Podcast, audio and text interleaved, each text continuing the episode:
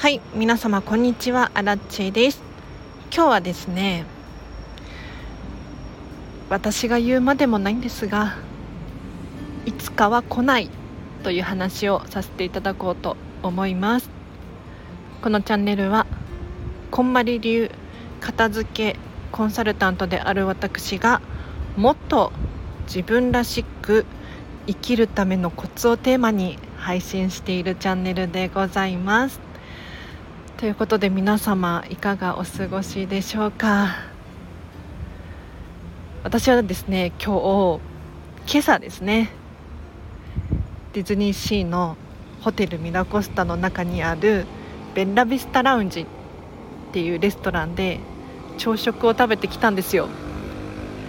というのもまた9月から値上げするんですって。ひどい。ひどいとか言って。4800円ですよ。今月までは4200円なんだけれど来月から4800円で内容は変わらずおそらく。つい6月にも1000円上がったばっかりなのになんで？そんなに上げる、まあ、ちょっと怒りもあるんですが今日はいつか来ないよっていう話をさせていただこうと思います。まあ、私たちはね常に今を生きております過去を生きてるわけでも明日を生きてるわけでもなく今なんですよで片付けのレッスンの際に私がお伝えしているのが、まあ、これこんまりさんから教えてもらったんですけれどなぜ物が増えてしまうのか。というと原因はこの2つですと。過去への執着と未来への不安。これによって不要な物事が増えて今が苦しくなってしまう。でこんまりさんが言うにはね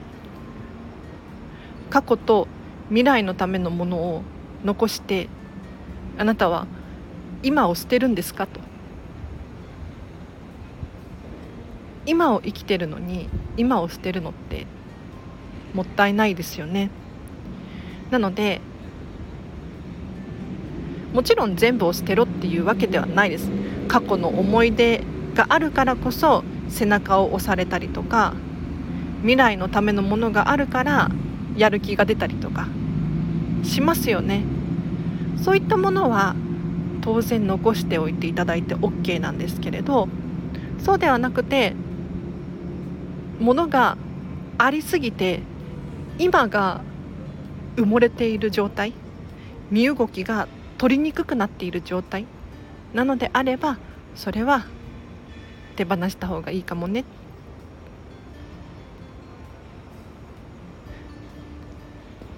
で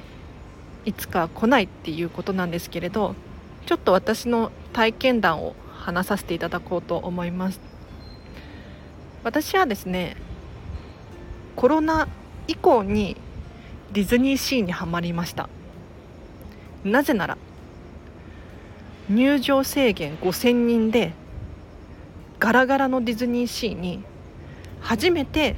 1人で行ってみたんですよ。う数年ぶりにディズニーランドディズニーシーか行きました。その結果どうなったかというと私がね片付けコンサルタントを目指していたので目が視点が変わったっていう理由もあるんですがすごく美しく見えたんです。いつもはあんなにね人がいっぱいいてごちゃごちゃしているような気がしていたんですけれど実はゴミ一つ落ちていなくてどこを写真撮っても美しい景色が広がっている。こんな世界が他の他にどこに他 どこにあるだろうかと。さらにはここに訪れる人たちキャストさん含めてねみんな活気で溢れていて楽しそうなんですよ。もしゴミが落ちたらゲスト要するにお客さんの方が自ら拾おうとするんです。こんなことってあります？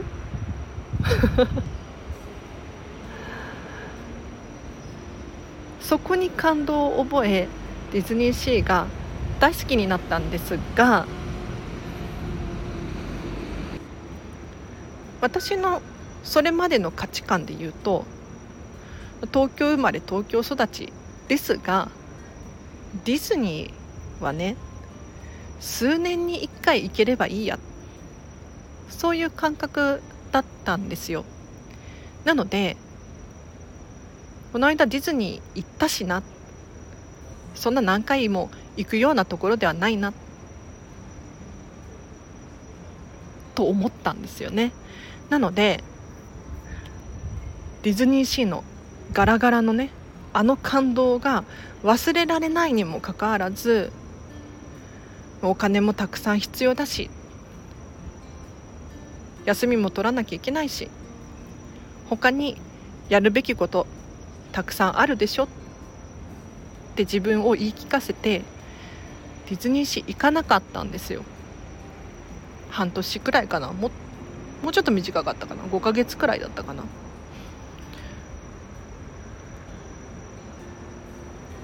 ただね忘れられないんですよ。どうしても。あの感動を。もう一回行きたい。いやいやそんな。そんな余裕ないじゃん。見てよこのスケジュール。どこに空きがあるのよ。そこで思い出したのがこれまたこんまりさんご夫婦の言葉なんですがスケジュールを立てる時にまず初めに自分の予定を入れましょうって言うんです。そして空いた時間でお仕事を入れていく。大切なのは自分の時間であると。お仕事ももちろん生きるために大切なんだけれどやはり今を生きる私たちは今が楽しくないとダメなんですよ。なので家族がいらっしゃる方とかは家族の時間をあらかじめ最初に決めてその残った時間で働いたりとか家事をしたりとかこれがおすすめなんです。でその言葉を思い出して私仕事モード入ってたわ。もちろんね仕事も大好きだしいろんなことやってますよ。飲食店で働いてる。ウェブ記事を書いてる。片付けコンサルタント。コーチングやってる。なんだけれどディズニーシーの予定を入れてみたんですね。で再び訪れたディズニーシー。どうだったかというとカラの砂にね水をかけたかのようなそんな衝撃があったんです。もう喉がカラカラなところにごくごく水を飲んでるような。あ本来の私らしさってここだってすごく感じた瞬間だったんですよね。そこからは確かにディズニーはね我慢できるんですよ。我慢することはできるんだけどこれをたくさんたくさん繰り返していくうちにどんどん自分らしくなくなっちゃうなっていうことに気がついたんですね。なのであえて先にディズニーの予定を入れて自分らしさを常に保った状態でお仕事をしようとあの日から心に決めたわけですよ。なので今日もベラビスタラウンジの朝食ブッフェ行ってきましたけれどこれは無理やり強引に予定を入れてるんですね。だからお金があっていいなとか時間があっていいなってもしかしたら私のことをそういうふうに見えてる方いらっしゃるかもしれないですけれど実はそんなことなくって 普段はさつまいも食べたりとかもやしサバ缶とかで十分なんですけれどもうあえてこの日だけはって決めて自分らしさを取り戻すために予定を入れております。ということで今日はいつかは来ないんだよっていう話をさせていただきましたがいかがでしたでしょうか？なんかちょっと今日ふと皆様もねご存知だとは思いますけれど改めて私からお伝えさせていただきましたが ちょっとお説教っぽく聞こえたら本当に申し訳ないんですけれど。帰りにね実はイクスピアリの中にある映画館で「マイ・エレメント」っていうディズニー・ピクサーの映画を見て帰ってきました。感想としてはあんまりねネタバレになることは言いたくないんですけれど感動しましたよ。なんかねちょっとでもピクサーらしくないなって思ってすごく。でもピクサーらしさって何かって言われるとちょっとあれなんですけれどなんかここまでゴリゴリの恋愛映画みたいな。あんまりなくないですか？まあでもピクサーの映画は全部愛なのかな「トイ・ストーリー」だったりとか「モンスターズ・インク」だったりとか。